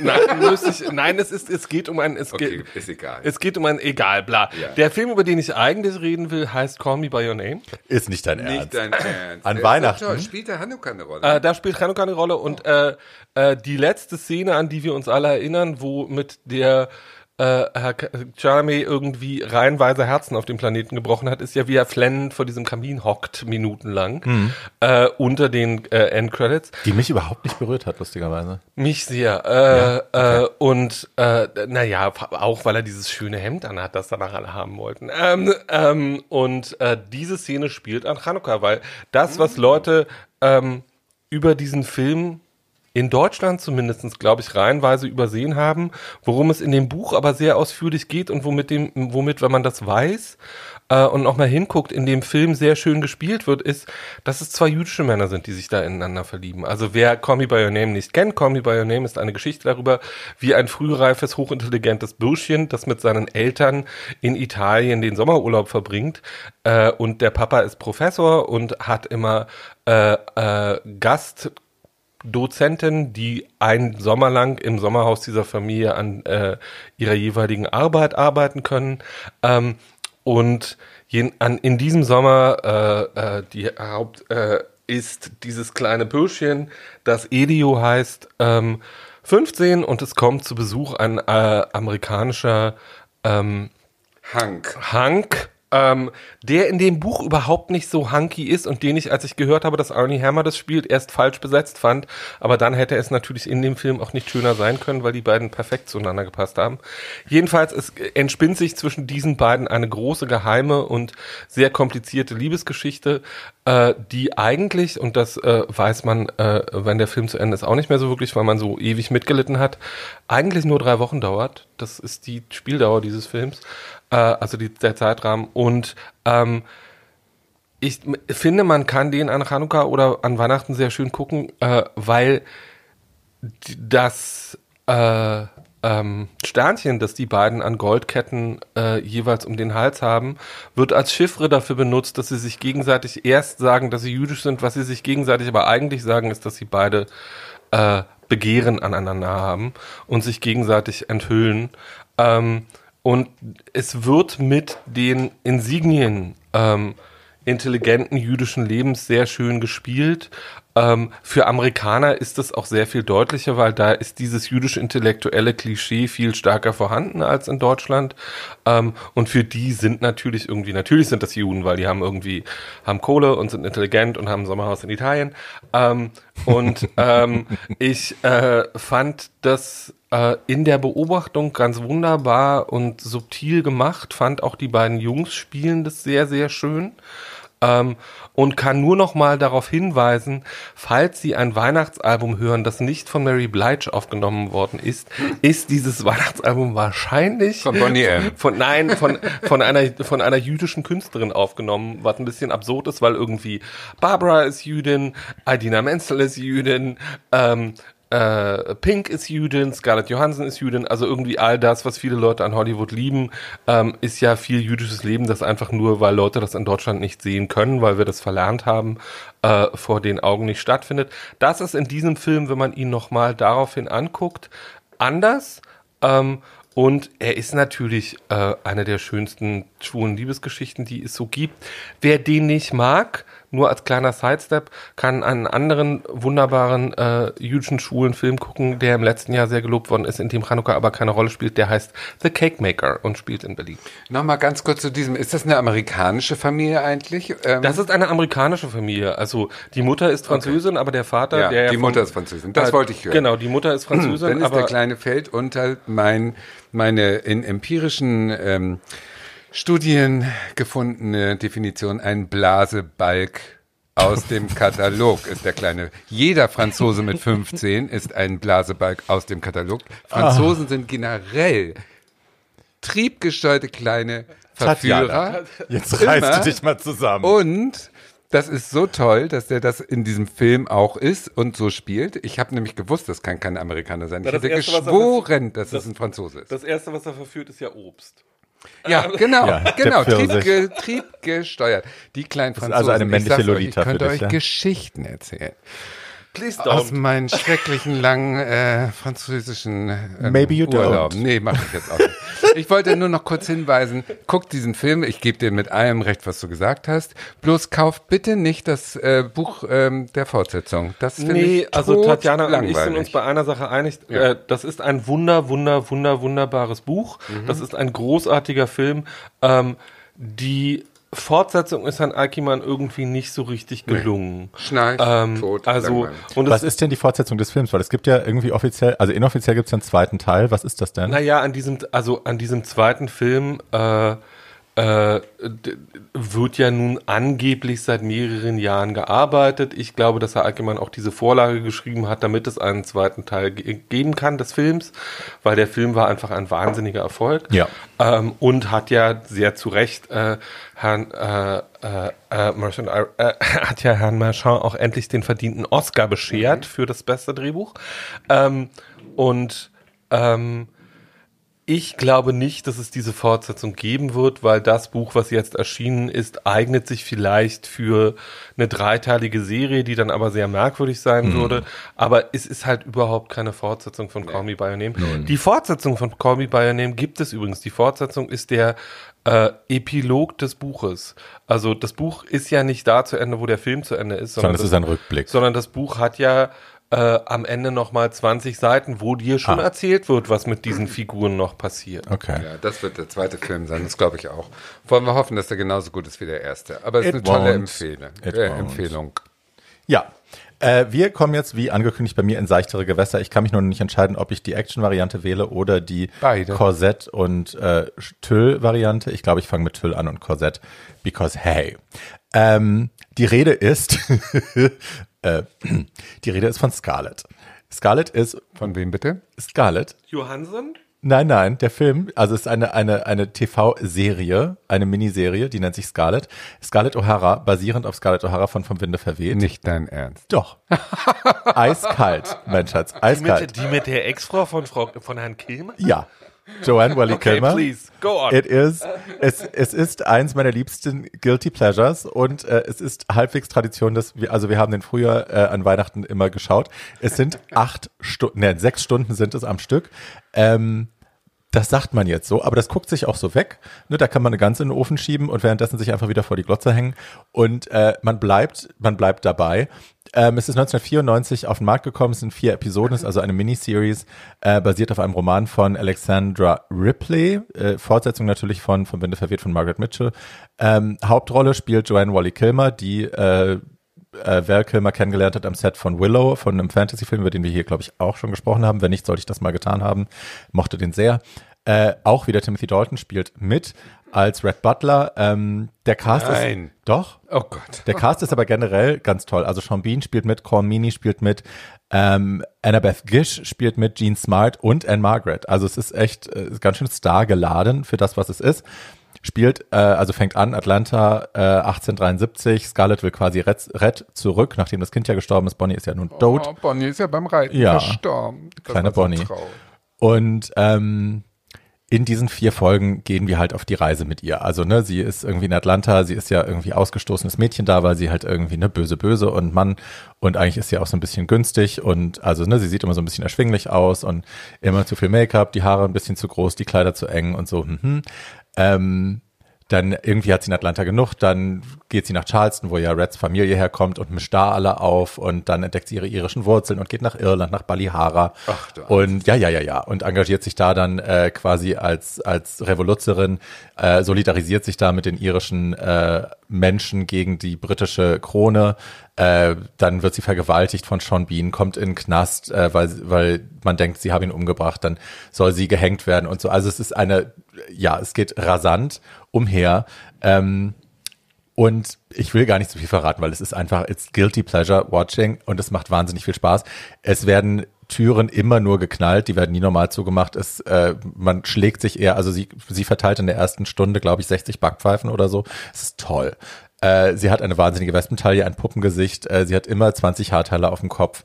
Ähm, Film, also der Film, die, die Serie hat keine Preise gewonnen, außer äh, einen Erdbeere. einen Emmy. Nein, nein, die haben tatsächlich Preise gewonnen für Kostümbild und für Maskenbild, weil eben Haarteile und Kleider doll. Alles andere ist halt wirklich, hm? Aber äh, es lohnt sich, es zu gucken. Es macht wirklich wahnsinnig viel Spaß. Man entwickelt Sympathien mit dieser viel zu äh, involvierten Frau, die halt ne, nicht die hellste ist und ein bisschen mit der Vagina denkt und so. Aber ähm, man mag sie sehr gerne und sie hat das Herz am rechten Fleck und sie sieht toll dabei aus. Und es macht einfach Spaß. Und man kann sich das sechs Stunden lang anschauen. Ich habe die DVD-Box seit Jahren bei mir im Schrank und immer wieder zwischen den Jahren wird die irgendwann rausgeholt und geschaut. Und es macht Spaß. Kriegt sie denn Red am Schluss? Natürlich. Ach, schön, ja gut. Ja. Dann will ich es auch gucken. Und sie wird auch nie wieder hungern. ich finde, ja, genau. Ich ja, das ist ja lustigerweise gar kein Thema mehr. ich finde ja, dieses Genre säuft. der Miniserie ist sowieso ein ganz großartiges Genre, was irgendwie untergegangen ist. Das gab es in den 80ern so viel. John Collins hat zehn Stück gemacht. naja, Sins, aber davor, auch, aber nicht noch reden. andere Sins schlimme. schlimm. Ja, alle schlimm. Nee, aber es, gibt tolle Miniseries. Gibt es? Es gibt, äh, Schlimm Kate tolle. Winslet hat doch, ähm, Ja, Mildred Pierce. Mildred Pierce ja, gemacht und das super. war mega. Ja, das ist sogar eine neuere, ja genau. Das Aber war in den mega. 80ern, Agents in die, America war eine Miniseries. Die waren die Härte.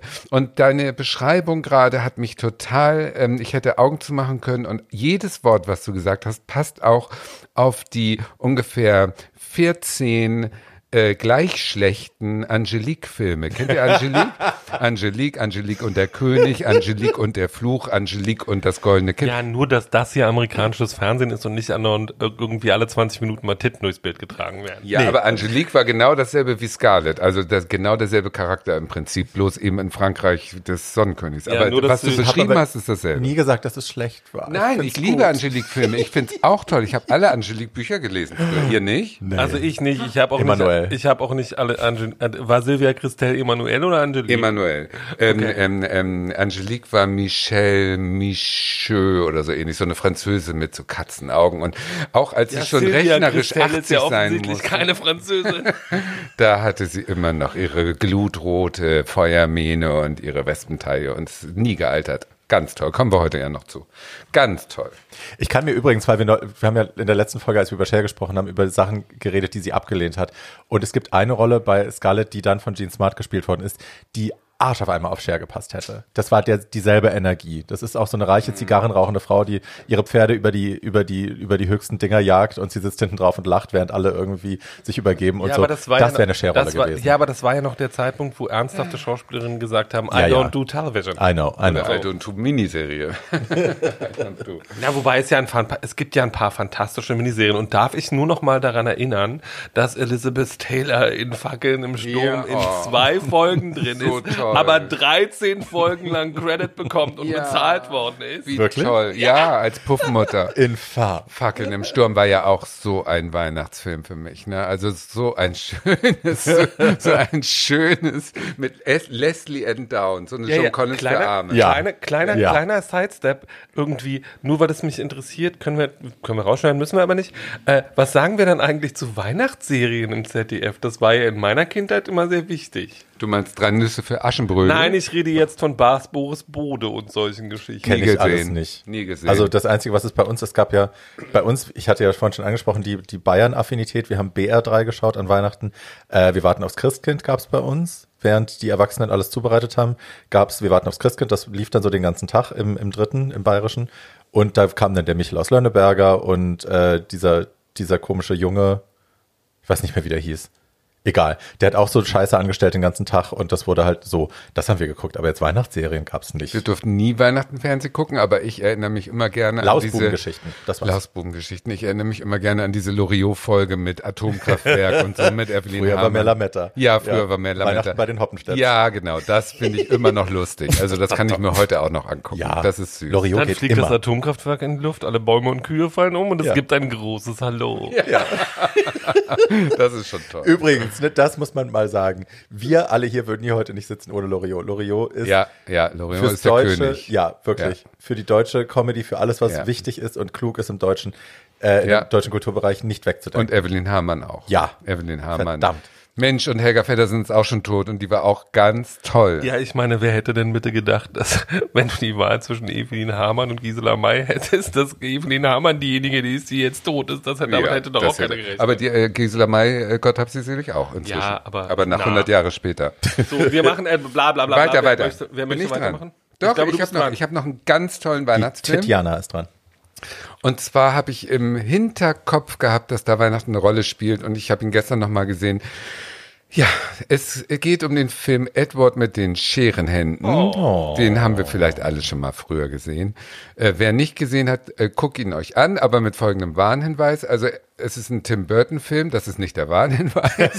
Tim Burton macht ja immer sehr fantasievoll ausgestattete Filme und an, in diesem Film ist er auf dem, äh, auf dem Höhepunkt. Also die Geschichte eines, eines Jungen, der geschaffen wird, eigentlich eine Maschine, ähm, der nicht fertig wurde, der dann äh, Scheren als Hände gekriegt hat und in einem Schloss über einer äh, bonbonfarbenen amerikanischen Vorstadthölle lebt und da zufällig von der Avon-Beraterin äh, des Viertels entdeckt wird, die irgendwie auf ihrer Kundenakquise bei zum Beispiel auch der Haushälterin von Two and a Half Men, die Dicke, ähm, äh, keinen Erfolg hat und dann zum Schloss hochfährt und ihn da sitzen sieht. Und, und das ist meine Weihnachtsbotschaft dieses Filmes, diese Diane Wiest übrigens, gute Schauspielerin, diese Avon-Beraterin, die eigentlich sehr äh, konservativ und in dieser Hölle lebend und äh, schrecklich blöd sein müsste, die ist vollkommen offen, was Fremdes angeht, sage ich jetzt mal. Also der Edward in schwarzen Leder gekleidet, eigentlich eine Maschine, wirre, stinkende Haare, hat jahrelang nur Ratten und Tauben gefressen und ähm, ja, die nimmt den einfach mit und sagt, du, deine Narben im Gesicht, die kann ich dir mit einem guten Gesichtswasser zu Hause mal ein bisschen sauber machen. Du kommst jetzt mit zu uns und lebst jetzt bei uns. So, meine beiden Kinder werden zusammenrücken. Eins der Kinder ist Viona Ryder übrigens, wo sie noch jung und hübsch war. Und äh, die nimmt ihn einfach so auf in ihrer Familie. Das ist die schöne Geschichte. Das ist der Subtext, der mir super gefällt und der mich wohl früher auch richtig mitgenommen hat, weil wir alle, die anders fühlen und sind, haben uns in Edgar wieder, in Edward wiedererkannt. Da denke ich so ein bisschen. Das, ist so ein war bei bisschen mir The Blind Side, ne? Ja. San- Sandra Bullock, irgendwie die republikanische Frau, die dann aber ihre Liebe entdeckt für den schwarzen Jungen. So, Ja, sowas. Ja, ja, genau, wächst, so sowas. Das ist ganz schön. Leider nicht ganz konsequent in diesem Film zu Ende gedacht, weil natürlich die, die, die, die, Komik des Filmes und die, die Rührseligkeit das ist wie die, wie diese sehr konservative Nachbarschaft, bestehend aus Nymphomaninnen, religiösen Right. äh, Vollidiotinnen, ähm, äh, Lester-Schwestern aus der Hölle. Also es ist so wie diese äh, Desperate Housewives, bloß noch viel extremer und zugespitzter dargestellt. Die machen den äh, Edward natürlich irgendwie die ganze Zeit, äh, hetzen sie über ihn und benutzen ihn. Er wird im Prinzip vom Hundefriseur zum Damenfriseur und darf die Hecken schneiden mit seinen Händen und ansonsten äh, darf er ja nicht viel machen. Er verliebt sich natürlich in die Tochter und es ist alles ganz dramatisch. Und ganz am Schluss, als nun Edward ohne eigene Schuld ganz viele Sachen angestellt hat und irgendwie da drum gejagt wird und der Sündenbock wird, da sagt die denn, und da ist Weihnachten, deswegen ist es ein Weihnachtsfilm, da sagt denn die Mutter abends am Tisch, Kinder, ich habe den einfach so mitgebracht und ich dachte, wir kriegen das hin, aber vielleicht war das doch von mir falsch gedacht, dass es doch für ihn nicht, dass es ihn in Gefahr bringt und uns als Familie auch. Also bin ich eigentlich dafür, er geht wieder zurück, wo er hergekommen ist und dann jagen sie ihn mit einem Mob äh, wieder vom Hof in, in, in sein Schloss. Ich war so schockiert gestern Abend, als ich den geguckt habe über dieses Ende, weil das ist so, es ist sehr böse eigentlich. Also es ist überhaupt nicht mitgedacht. Und da hätte der Drehbuchautor und Tim Burton und alle, die daran beteiligt sind, einen auf die Mütze für verdient. Nein, Nein? weil es eine Frankenstein-Erzählung ist. Also Ja, es ist ja gut, ist, aber bitte. Also die, auch dieser Mob, der den dann zum Schloss Ja, zurückjagt. Also Zitate, erstmal ist es ein erstmal Price, erstmal äh, genau, da sind da sind äh, 500 Horrorfilm-Zitate drin, die hat Burton da auch ganz wunderbar. Außerdem ist es das Tim Burton Selbstporträt, sage ich immer. Äh, so hat er sich seinerzeit gesehen. Äh, und es ist der Film, bei dem sich Johnny Depp, der Edward spielt, und Winona Ryder ineinander verliebt haben. Das ist auch total romantisch. Waren die dann in Real Life? Die waren auch ein ein Paar, Real-Life-Couple. Er hatte auch immer, also es ist so ein bisschen, er hatte ewig ein Tattoo, ähm, das, Ah, right, das Winona-Tattoo. das Forever Winona hieß und dass er sich dann irgendwann in Forever Wine hat umstricken lassen, als sie nicht mehr zu Ende. So, Das war dann Vanessa Paradis, ne? Als er Genau. mit ihr zusammen war. Ja, I ähm, remember. Hat umstricken lassen. Jedenfalls, das war die Zeit, bevor Forever Wine? Really? Ja, whatever works. Ähm, also das war die Zeit, bevor Herr Depp und Frau Ryder vollkommen durchgeknallt sind. Ja. Ähm, Wo er noch hübsch war. und äh, natürlich hat Herr Burton in seinem Gesamtwerk auch eine totale Weihnachtsobsession. Also Nightmare irgendwie- Before Christmas. Nightmare Before Christmas. Äh, Und es gibt auch in Ist der selbst in- Grinch nicht auch von ihm? Doch. Genau, der Grinch ist auch von ihm und selbst in Mars Attacks gibt es eine Weihnachtsszene. Also ähm, Mars Attacks. so, ähm, es gibt allerlei Weihnachtssachen und wie seine, wie seine jetzige, genau, und also Batman 2, der beste Batman aller Zeiten meiner Meinung nach, der Original Batman mit äh, Danny DeVito und Michelle Pfeiffer und dem einzig wahren Batman Michael Keaton. Ähm, äh, äh, ist ja auch ein Weihnachtsfilm. Das alles spielt ja auch an Weihnachten. Und äh, Batman 2 war ja der Film, bevor Joel Schumacher die Reihe ruiniert hat. Gut, aber Ähm, dass der einen Knall hat, der Tim Burton, ist ja eh klar. Aber warum hat er den zum Schluss so elendig wieder vom Hof jagen lassen? Weil das in Frankenstein Ende. auch so war. Und es das ist ja ist aber Caution. Cautionary Tale auch, also eine moralische Geschichte für uns zum Lernen, dass man das eben nicht macht. Und dafür muss man es vielleicht auch mal sehen, wie es falsch ist. Wenn alle nur immer alles richtig machen, Und ist er, auch will, blöd. und er will halt, dass Leute diese bonbonfarbene amerikanische Welt, in der das Mariah Christmas Special stattfindet, absolut. hassen. Ja, absolut. Ähm, da, dafür lieben wir ihn ja. Ja. Und am Schluss, das ist halt auch süß, also das endet denn, ähm, dass, dass immer, wenn es schneit in dieser äh, südkalifornisch heißen Vorstadt, schneit es seitdem immer Weihnachten. Und das ist immer der Moment, wo der unsterbliche Edward, der natürlich lebt und lebt und lebt, weil er eine Maschine ist, aus einem Eisblock Winona Ryder mit seinen scheren Händen wieder auferstehen lässt ähm, in einer Tanzpose. Und der Als von dem Skulptur. Eis Block, genau, von dem als Skulptur und als äh, der Eisschnee sozusagen ist denn der Schnee, der da auf diese bonbonfarbenen Häuser fällt. Das fand ich auch schön. Ja, ich mag aber auch, dass es eben kein Happy End ist, weil es hinter die Kulisse blickt der amerikanischen Vorstadtidylle und hinter das äh, die Vorgetane. böse- Wir holen das, wir holen das Tier aus dem Tierheim, aber wenn es anstrengend wird, schicken Ja, wir es zurück. genau. Wir lassen Flüchtlinge in unser Land, aber wenn's, wenn uns das zu kompliziert ist, dann Absolut. ist es auch wieder vorbei. Absolut. Ich So, will bloß Weihnachten, das will schon. ich entweder richtig verzaubert werden, so wie bei, wie Sissi. bei, wie bei Mariah oder gar nicht. Gar nicht. wie bei den Gremlins. Gut, da passt mein nächster Film perfekt dazu. Darf ich reinspringen? Ähm, weil es ist so ein bisschen, der Film heißt Deadly Games, den kennen nicht viele Menschen. Ich liebe, liebe, liebe, liebe ihn. Äh, ist aus dem Jahre 1989, also ist 89 gedreht, 90 auf den Markt gekommen, ähm, ist ein Weihnachtsfilm aus Frankreich. Und es ist so ein bisschen Kevin allein zu Hause auf PCP und Steroiden, sage ich gerne. Es ist, äh, also Regie hat geführt, Buch und Regie kommt von René Mansour, äh, Hauptrolle Brigitte Fossey, Fossey, I don't know. Fossey. Fossey, Alain Musy spielt den kleinen Jungen und Patrick Flörsheim, ein ausnehmend deutscher Name, spielt den äh, psychisch kranken Weihnachtsmann. und ähm, der kleine Junge, Thomas heißt er, glaube ich, äh, hat eben eine sehr reiche Mutter, die leitet das, ich denke immer, sie sieht aus wie Andy McDowell, eigentlich sieht sie aus wie Andy McDowell. Und die leitet eben, ist die Chefin von dem, von dem ortsansässigen KDW quasi, von so einem Riesenkaufhaus. Und ähm, Papa gibt's nicht mehr, es gibt einen alten Opa und einen Hund in diesem Riesenchalet, in dem die wohnen. Und die Mutter leitet eben dieses Kaufhaus, es ist Weihnachten und die muss ganz viele Weihnachtsmänner anstellen. Stellen.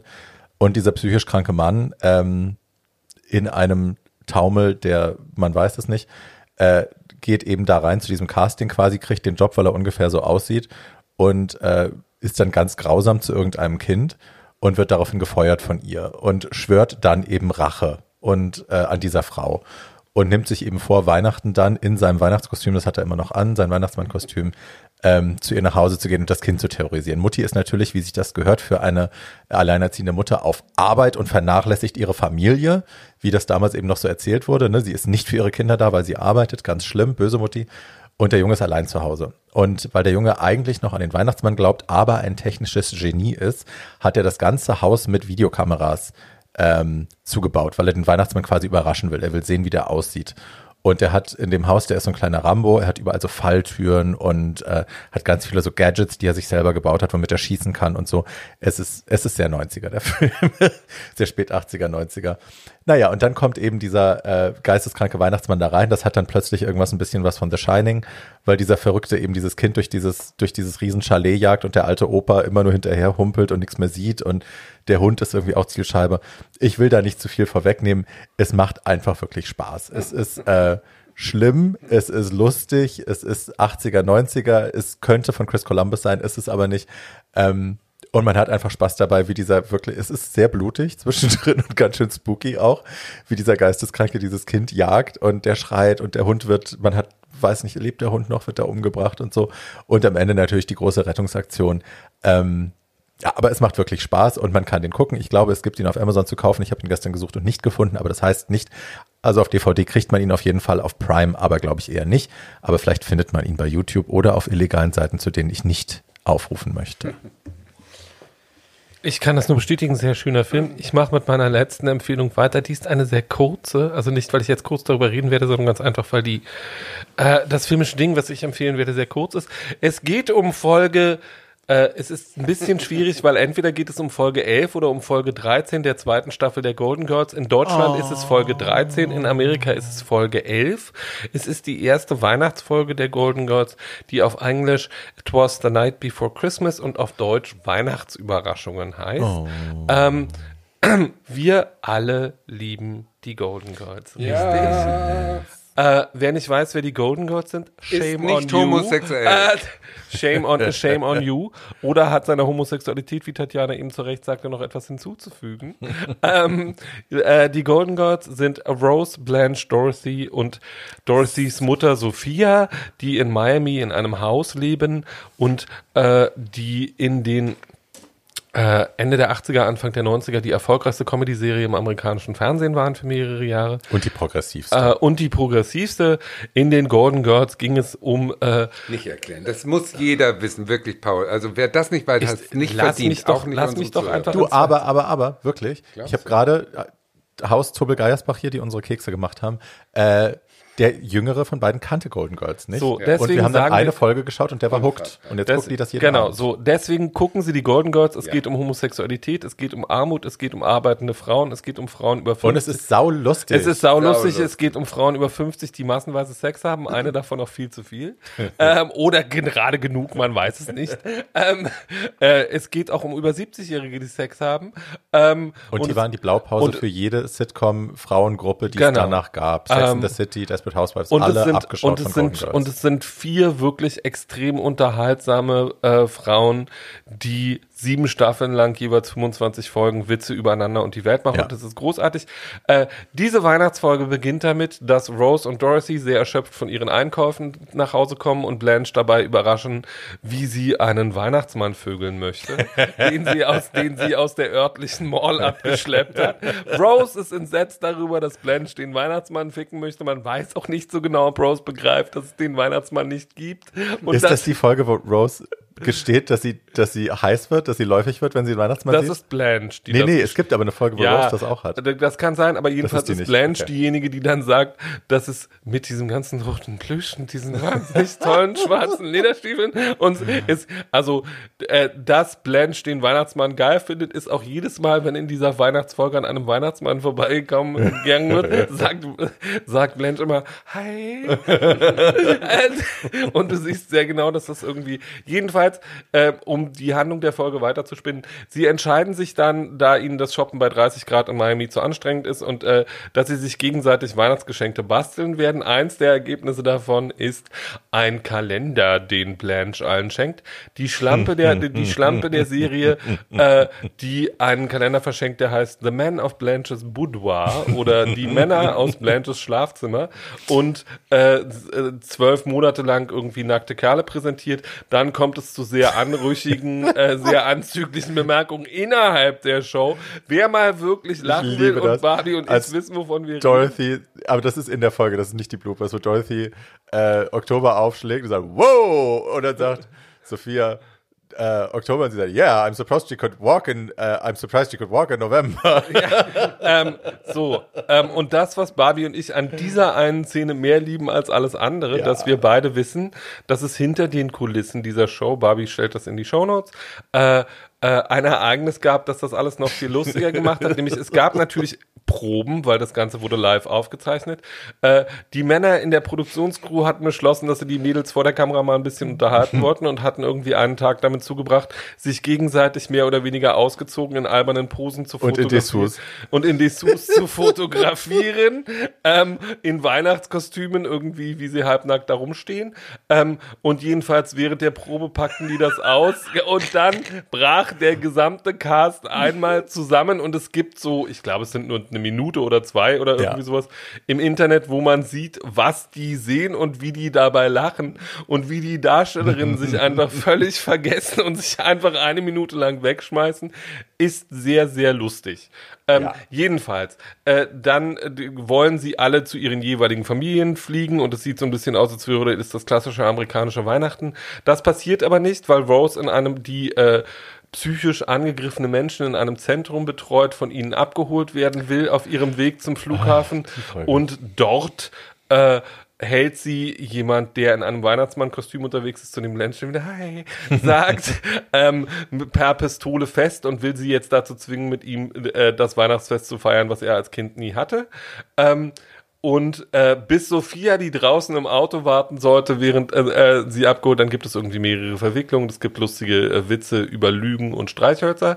Ähm, und ähm, dann kommt mit Sophia irgendwann rein und dann äh, geht auf den Mann zu und nimmt ihm einfach die Pistole weg. Und ähm, dann, Weil alte Sizilianerin hat keine Angst vor this is, a, Knarren. this is a toy. ähm, und dann sagt, ähm, dann sagt, äh, dann ist Dorothy entsetzt, dass ihre kleine Mutter einfach auf den Mann zugeht und dann sagt Sophia den wunderbaren Satz, You can't distinguish between a toy and a real piece? What kind of an Italian are you? und jedenfalls, dann landen sie am Flughafen, dann sind aber alle Flüge gestrichen. Jedenfalls enden sie dann zum Schluss in einem Diner äh, und es schneit zum ersten Mal seit 100 Jahren in Miami und Rose drückt auf der Jukebox in die falschen Knöpfe und sie hören die Beach Boys. Ähm, und äh, das ist die eine der allerbesten Folgen der gesamten Serie. Wer da einsteigen will, äh, es gibt die auf YouTube komplett. Es gibt auch so gut wie alle äh, Golden Girls Folgen auf YouTube komplett. Ähm, und ähm, das ist ich gucke das immer an Weihnachten, mir macht das, mir macht das das sehr warm ums Herz und ich denke immer noch, wenn ich mal alt bin, aber da wir ja jetzt alle nicht mehr alt sind, als die Golden Girls alt waren, sondern dass wir, wir sind ja erst alle alt, wenn wir so alt sind wie Sophia.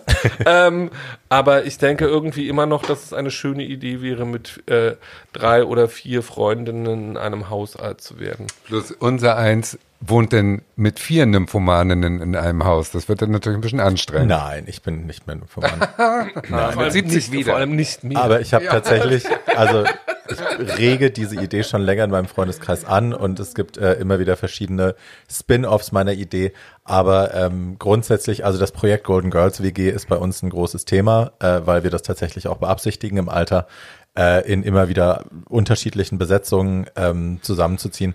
Weil, ne, also kohlemäßig ist das eine, aber einfach auch der Support untereinander, äh, genug Abstand, um alleine sein zu können, aber nah genug, dass man sich gegenseitig unterstützen kann äh, und ein Gefühl von Gemeinsamkeit hat, ist, glaube ich, äh, das ist modernes Altwerden, auch mit Altersarmut und so, wenn man nicht gescheit vorgesorgt hat. Das macht alles mehr Sinn zusammen. Und ist auch ein schönes ähm, Abschluss, wie soll ich sagen, Weihnachts, äh, weihnachtliches äh, Miteinander und sorgt für euch und so weiter. Das sind genau die Werte, die wir jetzt hier mit verkaufen wollten Ja. mit der Folge.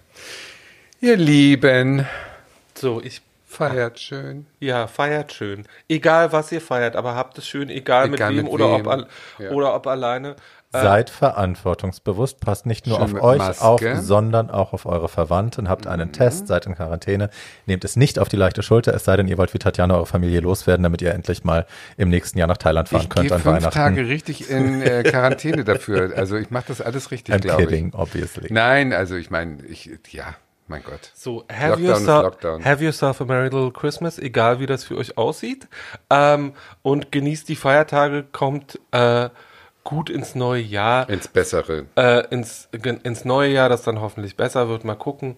Ähm, äh, zu einigen von uns war dies auch das alte Jahr sehr gut. Das darf man nicht vergessen. Ich habe, da kann wirklich nicht klagen und weiß, in was für einer privilegierten Position ich mich damit befinde.